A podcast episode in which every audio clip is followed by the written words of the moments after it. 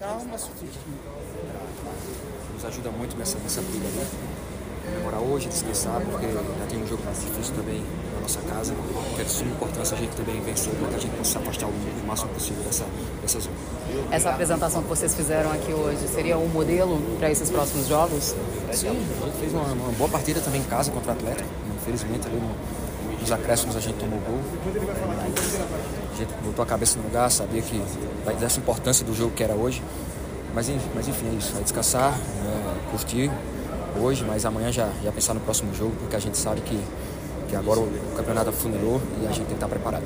Sendo você voltou a matar depois de bastante tempo, como foi importante para você, ele também acaba saindo com dois gols nessa partida? Sim, aquela posição ali que o Rogério sempre me cobra também para estar na área. Hoje foi bola parada, né, no qual ele também vem me cobrando de, de treinamento. Né, graças a Deus fui feliz.